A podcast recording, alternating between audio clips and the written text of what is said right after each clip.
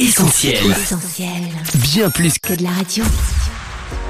là que je parle, Sophie et Lauriane.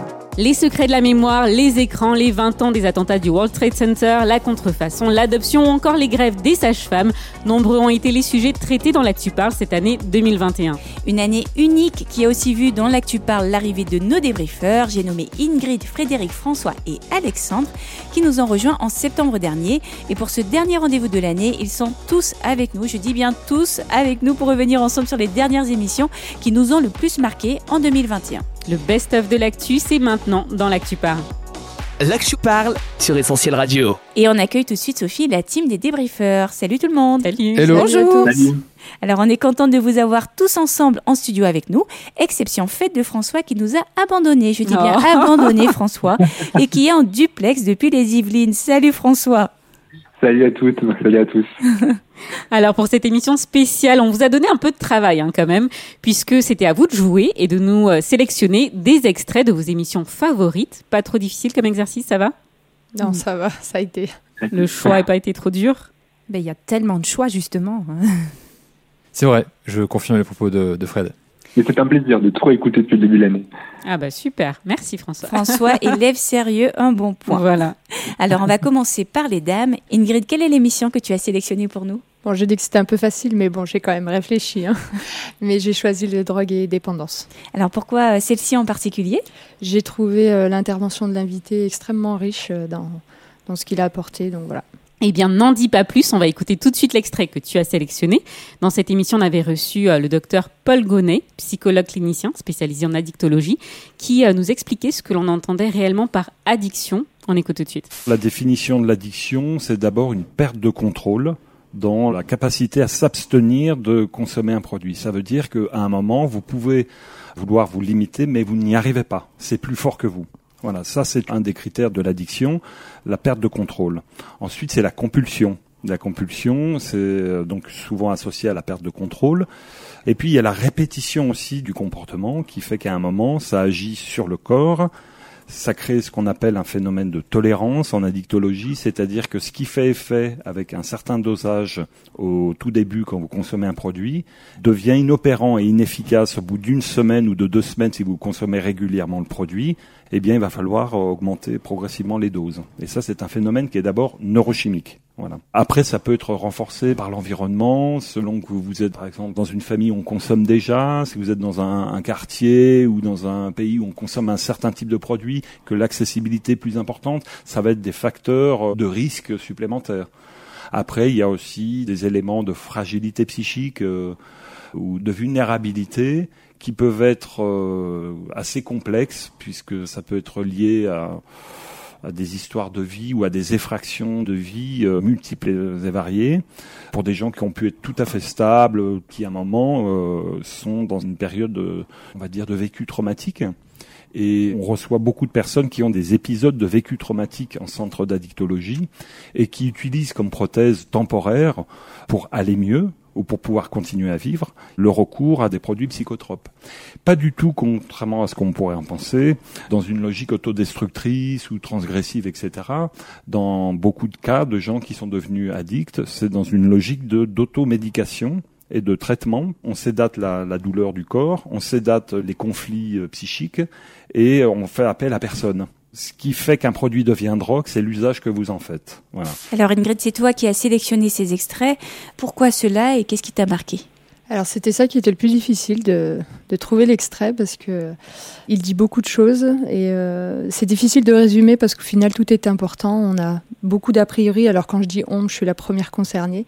On s'imagine que voilà les drogués, les dépendants, ce sont des gens euh, qui sont dans une misère sociale, euh, qu'on trouve dans des dans des contextes bien particuliers, alors que non, tout le monde est concerné en fait. Ça résulte d'un traumatisme qui nous est arrivé et que dans un, un élan de survie, on essaye par soi-même de s'en sortir et on, on maîtrise pas son corps en fait. Et la dépendance elle vient et on n'a plus de, de point d'arrêt en fait.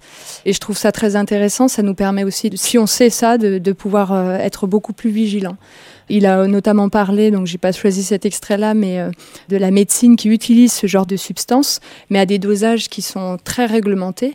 Et on se dit, ah bah oui, euh, pourquoi dans tel pays ils peuvent utiliser ça euh, Nous, on le fait et on, le, et on voudrait le faire de, de cette manière-là, mais on on réalise pas que quand c'est réglementé, oui, il y, a, y, a un vrai besoin derrière, et quand c'est fait d'une manière excessive, eh ben, ça devient une dépendance. Donc c'est pour ça la définition de la fin est très importante. La dépendance, en fait, tout peut être une drogue si on l'utilise à l'excès. Les autres, une réaction peut-être? Alors moi j'ai trouvé le témoignage j'ai été très touchant aussi parce qu'on voit vraiment la réalité de ce que c'est que de consommer euh, ces substances et les dégâts que ça peut faire euh, sur soi, sur son entourage. C'était une, de celles dans mon top euh, dans mon top 10, on va dire. Mhm. Et pour rappel, oui, tu parlais de témoignage, c'était celui de Florence qui était venue en studio, qui a été addicte à la drogue pendant 17 années, cocaïne, héroïne, LSD, bref, euh, on parle pas de petites drogues, hein, même si ça n'existe pas les petites drogues. Et euh, elle nous avait raconté justement ses années de dépendance, mais aussi l'expérience extraordinaire qu'elle avait vécue, puisque sa foi en Jésus l'avait complètement délivrée et de manière instantanée de toutes ses addictions. Moi, j'ai beaucoup aimé cette émission aussi parce qu'elle permet de battre en brèche euh, plusieurs clichés. On parlait notamment du contexte social, euh, mais aussi un peu de l'idée qu'on peut se faire euh, de l'addiction à la drogue qu'ont justement les toxicodépendants. Et j'ai beaucoup aimé bah, justement l'approche très pragmatique dans l'émission, c'est-à-dire vraiment parler du, thème de façon objective afin que bah, justement il n'y ait pas une polarisation qui se crée en mettant, on va dire, au, pied du mur euh, bah, des personnes qui sont dépendantes. Parce qu'en fait, on, a souvent tendance à croire dans la société que les toxicodépendants, bah, en fait, ont voulu de manière indépendante. Alors qu'en fait, euh, il y en a beaucoup qui euh, bah, sont dépendants, n'arrivent pas à sortir, on va dire, du cercle infernal, même qu'ils voudraient le faire. Donc j'ai beaucoup aimé justement à ce titre le témoignage de Florence, qui a su être assez dramatique hein, certaines fois, mais c'est là où aussi on peut voir euh, vraiment bien toute la, grâce et euh, la main tendue par Jésus euh, justement dans des situations qui paraissaient inextricables. Alors en ce moment, la question de la dépénalisation du cannabis revient dans l'actualité. Si aujourd'hui une personne sur deux y est favorable, le docteur Gonnet nous précisait que c'était loin d'être une drogue douce, perte de motivation, de concentration, de mémoire. Les conséquences sont multiples pour une drogue au taux de THC aujourd'hui très élevé. Les débriefeurs, alors vous en pensez quoi de ce débat autour de cette dépénalisation? Est-ce que vous êtes plutôt d'accord? Bah, Je pense qu'il faudrait laisser la parole aux professionnels parce que quand on n'est pas sur le terrain, on ne sait pas. Et justement, il parlait des dosages, que le corps s'habitue au final à force d'en prendre. Nous, on ne sait pas tout ça, on ne sait pas non plus ce qu'il y a. Il parlait aussi de ça, euh, l'invité, pendant l'émission. C'est qu'il y a beaucoup de drogues qui sont vendues comme ça et il y a des, tas de substances dedans qui sont extrêmement dangereuses dont on n'a pas conscience. Alors que bah, les professionnels qui donnent ça dans un cadre médical savent ce qu'il y a et les effets que ça a sur le corps. Donc, euh, je suis pas sûre que ce soit la, population en général de donner euh, l'avis là-dessus. Exactement. Je pense que il faudrait que ce soit fait dans un cadre très très très bien maîtrisé, très très bien euh, contrôlé, avec des professionnels justement qui connaissent bien le dosage, comme Ingrid disait, parce que c'est pas à nous de prendre ce genre de mm. décision là, alors que c'est quand même des, des substances qu'on ne connaît pas et on ne connaît pas tous les aboutissants de ces substances. Je suis assez d'accord avec euh, Frédéric et Ingrid. Je pense aussi que euh, aujourd'hui, en fait, on a euh, des clichés sur le terme même de drogue. Je veux dire entre guillemets nous en société. Pour nous, la drogue, c'est forcément l'ecstasy, la cocaïne, le cannabis. Mais d'une part, effectivement, on ne connaît pas justement les effets du dosage sur le corps humain. Et d'autre part aussi, aujourd'hui, en fait, en pharmacie, on peut trouver plein de drogues, mais qui s'appellent médicaments. Par contre, si on les prend euh, à une dose vraiment, euh, et c'est encore une fois une question de dose, à une dose vraiment euh, trop élevée, elles, peuvent avoir des effets, enfin ces médicaments-là peuvent avoir des effets aussi néfastes que certaines drogues. Et sans aller jusqu'en pharmacie, il y a le sucre, tout simplement, on en parlait dans l'émission. Mm. François, est-ce que toi, tu es du même avis? Oui, je suis plutôt du même avis, d'autant plus que pour moi, la raison de fond, c'est vraiment de s'interroger sur la question, quelle est la raison pour laquelle les personnes prennent des drogues finalement? Est-ce qu'il n'y a pas une compensation de quelque chose, que ce soit euh, d'un point de vue physique ou, psychologique? C'est vraiment ça la question de fond. Pourquoi euh, on est particulièrement concerné en tant que société par ces questions-là aujourd'hui? Peut-être plus qu'avant, peut-être euh, il y a une analyse à faire à ce niveau-là. On en referait presque une émission hein, sur la drogue. drogue et dépendance dans l'univers du bonheur chimique. Une émission, un témoignage à retrouver en podcast sur notre site et sur les plateformes de téléchargement. L'Actu parle, Sophie et Lauriane. Alors Alexandre, on se tourne vers toi. Quelle est l'émission que tu as sélectionnée? Alors merci pour ta question, euh, Lauriane. Euh, moi, l'émission que j'ai sélectionnée, elle date du 5 octobre dernier. Très précis. Exactement. C'est au sujet de la maltraitance animale. Ok, pourquoi cette émission? Est-ce que tu as une passion euh, qu'on ignore pour les animaux? Non pas que j'ai une passion à dire euh, extraordinaire pour les animaux, même si euh, je pense que comme tout à chacun, j'aime le monde animalier. Mais en fait, pour moi, le sujet de la maltraitance, notamment animale, me touche beaucoup. Parce que moi, j'ai moi-même eu des animaux domestiques auxquels j'étais attaché, bien évidemment, étant plus petit. Pour moi, c'est un sujet qui est très important parce que euh, malheureusement, il est aussi euh, trop souvent éludé. Alors avant d'écouter l'extrait euh, que tu as sélectionné, euh, Alexandre, on s'en souvient, on avait reçu en studio Séverine et Bruno Altmeyer, qui étaient fondateurs et gérants de la Petite Bohème, un refuge vraiment pas comme les autres, un refuge unique, on peut le dire, dans l'Ain. Et ils avaient euh, partagé avec nous leur passion pour les animaux, mais aussi l'extraordinaire travail accompli dans ce refuge, vraiment, vraiment unique, on peut le dire. Ingrid, j'imagine que tu t'en souviens puisque tu étais notre débriefeuse Oui. ce jour-là. Je m'en souviens très bien. ouais. Alors, est-ce que quelqu'un se souvient du pourquoi de cette émission? Alexandre, vu que c'est toi qui l'as choisi, est-ce que tu te rappelles de l'actualité qui nous avait inspiré ce dossier? Euh, oui, tout à fait. C'était euh, à l'occasion en fait de la proposition de loi sur euh, la maltraitance animale. Effectivement, une proposition de loi qui faisait euh, débat au Sénat. Et ça y est, mardi 30 novembre 2021, le président de la République avait promulgué une loi qui visait à lutter justement contre la maltraitance animale. La loi prévoit l'interdiction progressive des animaux sauvages dans les cirques, la fin de la vente de chiots et chatons en animalerie et des peines durcies pour sévices ou abandon.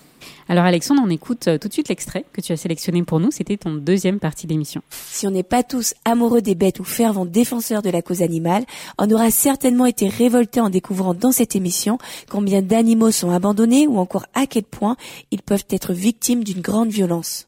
Reflet d'une humanité qui court après son plaisir, son profit. On aime, on prend, on jette hein, dès que ça ne nous convient plus. Pire encore, on déverse sur plus faible sa colère, sa violence. Rien d'étonnant finalement quand on sait ce que l'homme est capable de faire euh, à ses semblables et combien parmi nous, parmi vous qui nous écoutez, n'ont pas été victimes aussi de méchanceté à quelque niveau que ce soit, de la trahison amoureuse à la violence physique en passant par la moquerie? Combien en effet ne sont pas à l'image de ces animaux dont on a parlé aujourd'hui, soit blessés dans leur cœur, abandonnés ou encore maltraités? Il y a la souffrance occasionnée par ses mais parfois aussi la souffrance que l'on s'inflige à soi-même. Certains sont tellement accablés par la souffrance qu'ils semblent n'y avoir aucun espoir. Et pourtant, penchons-nous sur euh, l'histoire de Job dans la Bible. Cet homme va connaître en un rien de temps la ruine, le deuil, et comme si cela ne suffisait pas, la maladie pendant de nombreuses années. Après avoir interrogé Dieu, il va recevoir une réponse au milieu euh, de cette tempête qu'il vivait.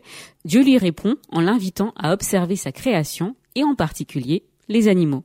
Oui, le lion, l'autruche, l'hippopotame ou encore le crocodile. Hors sujet peut-être? Non, dans son épreuve, Dieu voulait montrer à Job combien il est grand et souverain, mais aussi combien il prend soin des animaux. Pourquoi? On peut trouver la réponse dans un autre livre de la Bible. Jésus lui-même dit, Regardez les oiseaux, ce ne sont pas eux qui vont jeter la semence, ni même moissonner, ils ne mettent pas de récolte dans les greniers, et votre Père qui est dans les cieux les nourrit. Vous valez beaucoup plus que les oiseaux. Oui, nous valons beaucoup plus que des oiseaux. Si Dieu aime ces créatures que sont les animaux, il nous aime bien plus et veut être pour nous ce refuge dans lequel nous pourrons être guéris, soignés, restaurés. Comme ces milliers d'animaux échappant au déluge ont été sauvés en entrant dans cette fameuse arche de Noé, eh bien nous aussi nous pouvons nous réfugier en Dieu. Finissons en découvrant la fin de Job. Après ce tableau de la création dépeint par Dieu, Job reconnaît qu'il a besoin de Dieu et s'abandonne complètement entre ses mains. Il est alors complètement restauré physiquement, matériellement, socialement, mais aussi intérieurement. Parce que là que tu parles, c'est aussi là que Dieu parle. On termine avec cet extrait de la Bible. L'Éternel est un refuge pour l'opprimé, un refuge au temps de la détresse. Alors Alexandre, pourquoi avoir choisi euh, cet extrait-là? Non pas que le reste de l'émission soit mauvais, euh, loin de là, parce que franchement l'émission était euh, très bonne du début à la fin. Mais moi j'ai beaucoup aimé en fait la conclusion que représente cet extrait pour l'émission, parce qu'en en fait on se rend compte que Dieu soucie des animaux, alors même qu'en fait on ce n'est pas la première euh, pensée qui nous vient euh, en esprit. Surtout en ce qui nous concerne, en ce qui concerne euh, l'humanité, bah, il s'occupe encore plus des hommes. Et ces hommes-là avec lesquels il peut nouer une relation unique en son genre, dont on peut être conscient dans le but eh bien, de bénir l'homme, quand bien même eh l'homme a un potentiel nuisible. Merci beaucoup Alexandre. On rappelle que vous pouvez réécouter l'émission et le témoignage de Séverine et Bruno Altmeyer dans l'émission qui s'intitule Mal de chien, le scandale de la maltraitance animale. Et bien sûr, elle est à retrouver en podcast. Je parle, Sophie et Lauriane. Alors Frédéric, à ton tour, je me tourne vers toi. Quelle est l'émission de Là que tu parles que tu as choisi de retenir? Alors, mon émission préférée de l'année, c'était celle qui est passée au mois de mai, au printemps, intitulée Que justice soit faite. Pourquoi cette émission-là?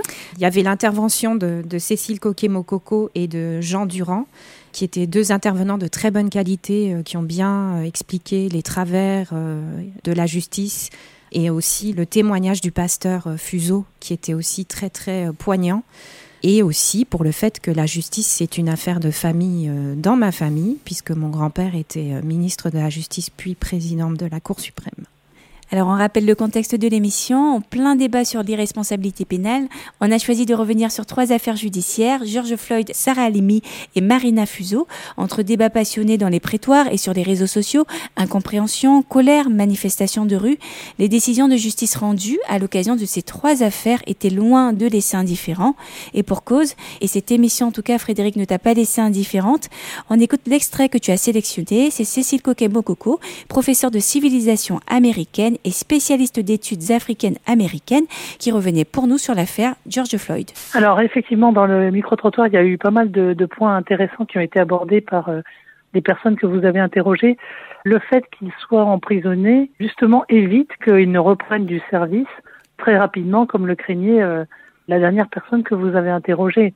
Mais effectivement, ce procès euh, de Derek Chauvin est assez inouï, au sens où habituellement, comme ça a été dit par une autre personne que vous avez interrogée, ces affaires n'arrivent même pas devant les tribunaux parce que les policiers se protègent les uns les autres.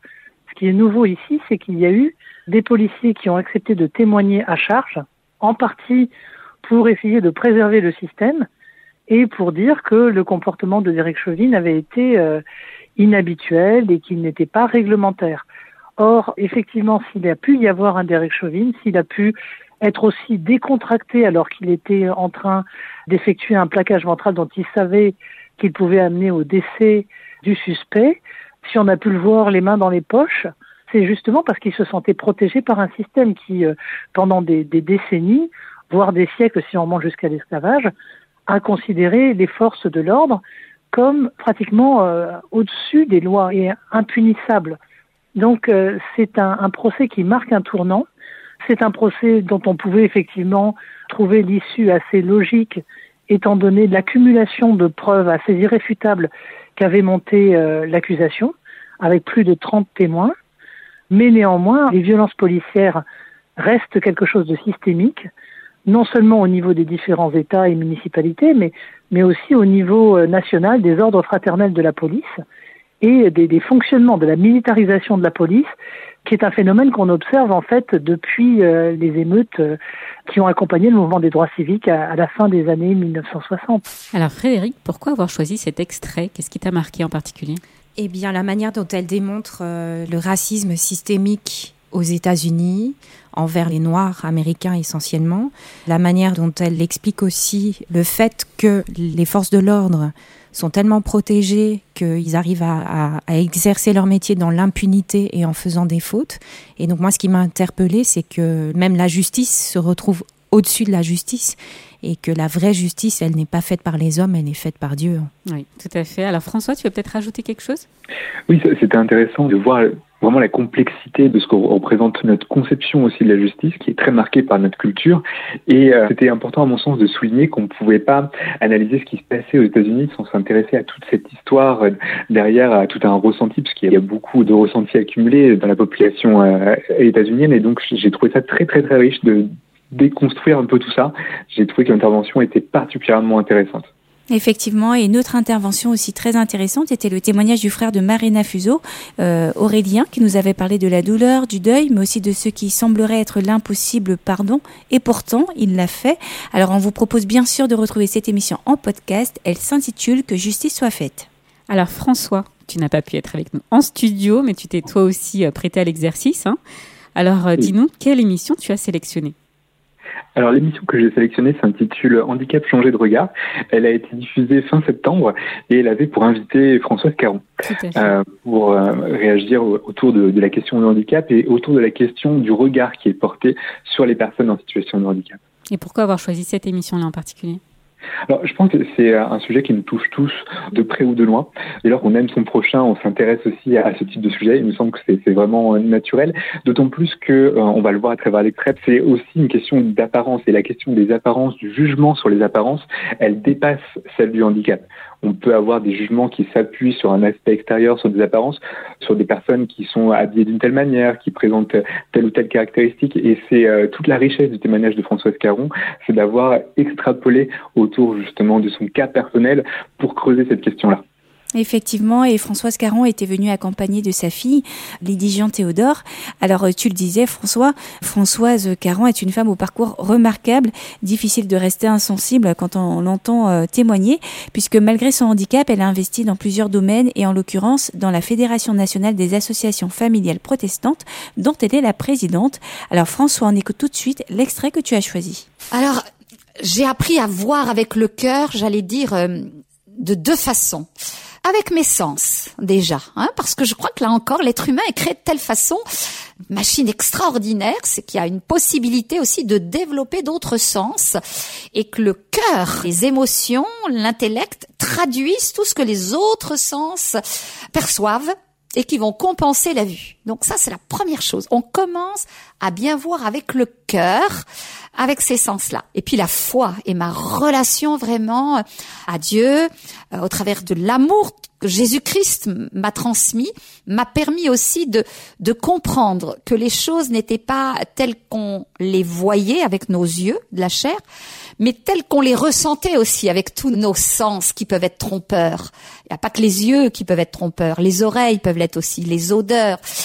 Euh, et donc développer vraiment cette, cette volonté de rejoindre l'autre plus pour ce qu'il est en profondeur que pour ce qu'il renvoie dans son esthétique ou, dans sa posture.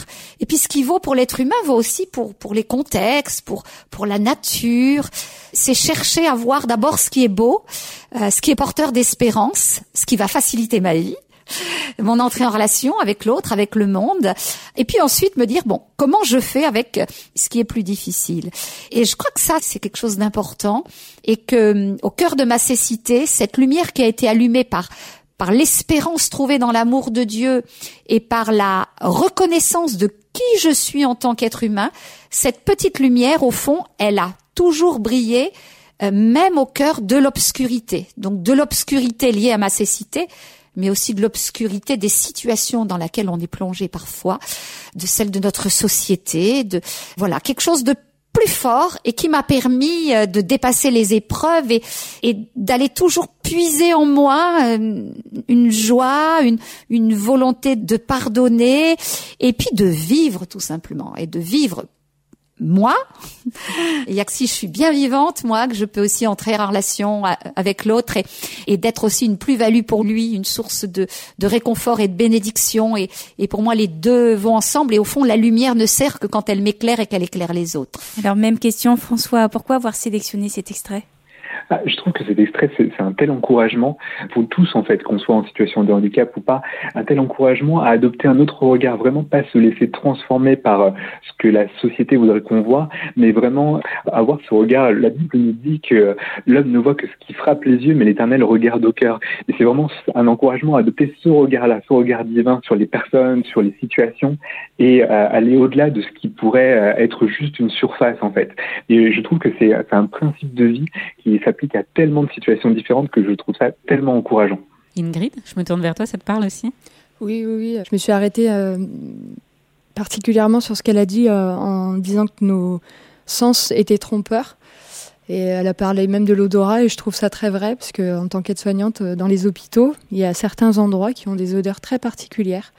Et ça m'est déjà arrivé, pour avoir travaillé dans plusieurs endroits, de franchir le seuil et d'avoir déjà le contexte de là où je suis sans avoir même été en contact avec les patients.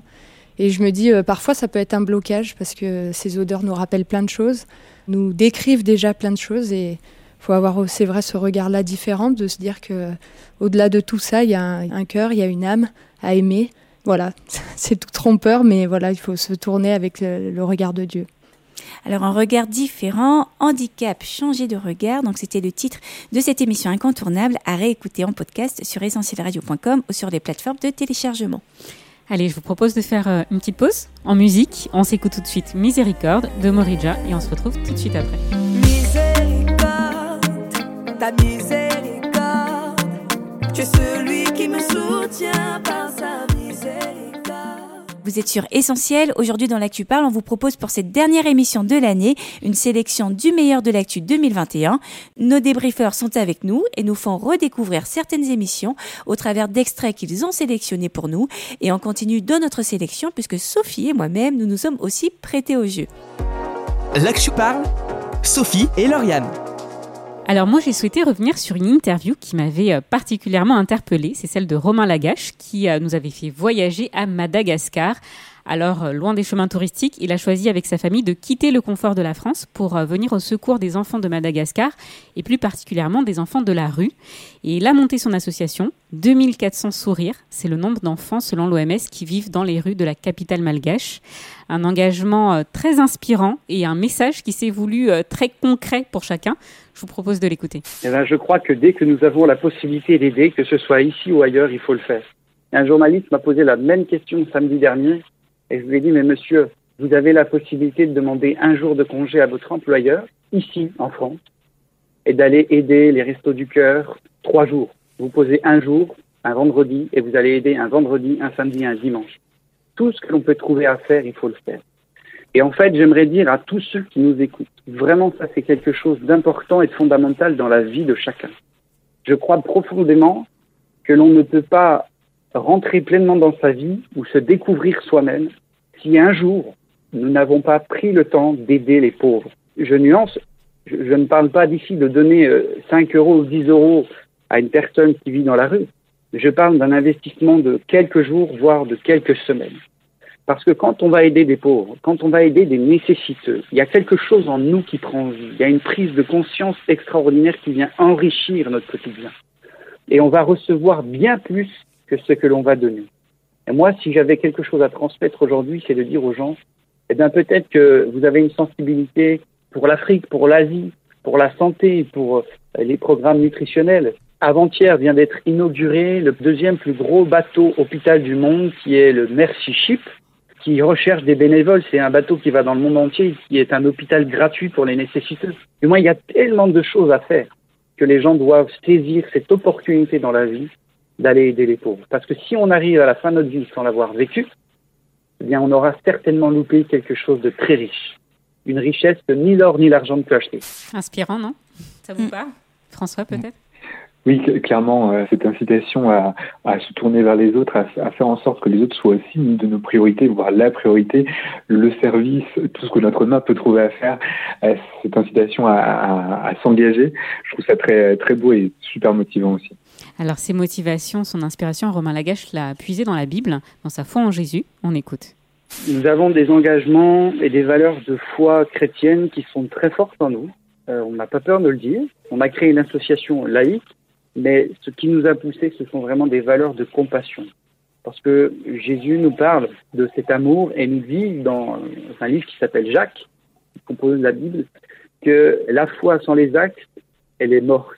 Et ce que Jésus demande aux gens, c'est vraiment de se mobiliser euh, dans les actes de la vie de tous les jours pour aider les gens.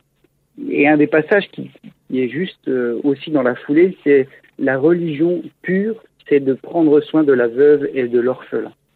Donc je crois aujourd'hui que ce qui nous pousse, c'est cette volonté d'aimer, d'aimer quoi qu'il en coûte, d'aimer ceux qui nous ressemblent, ceux qui nous ne ressemblent pas, et d'aimer sans limite, de se donner et d'être à l'écoute. C'est vraiment ce qui nous anime. Une émission qui fait euh, l'unanimité, je le vois à vos visages et à vos têtes qui hochent. C'est vrai. Alors, une volonté d'aimer sans limite, à l'instar de Jésus, qui n'a pas regardé au statut social, mais qui a très concrètement aimé en offrant euh, littéralement sa vie pour quiconque croit en lui. Un message qu'il est bon de rappeler en cette fin d'année. Cette émission, elle a retrouvé un podcast et elle s'appelait 2400 sourires. Là que je parle, Sophie et Lauriane. Alors l'émission que j'ai choisie n'est pas la plus gaie, surtout pour finir, mais elle est pleine d'espoir et je suis sûre qu'elle vous avait sûrement marqué.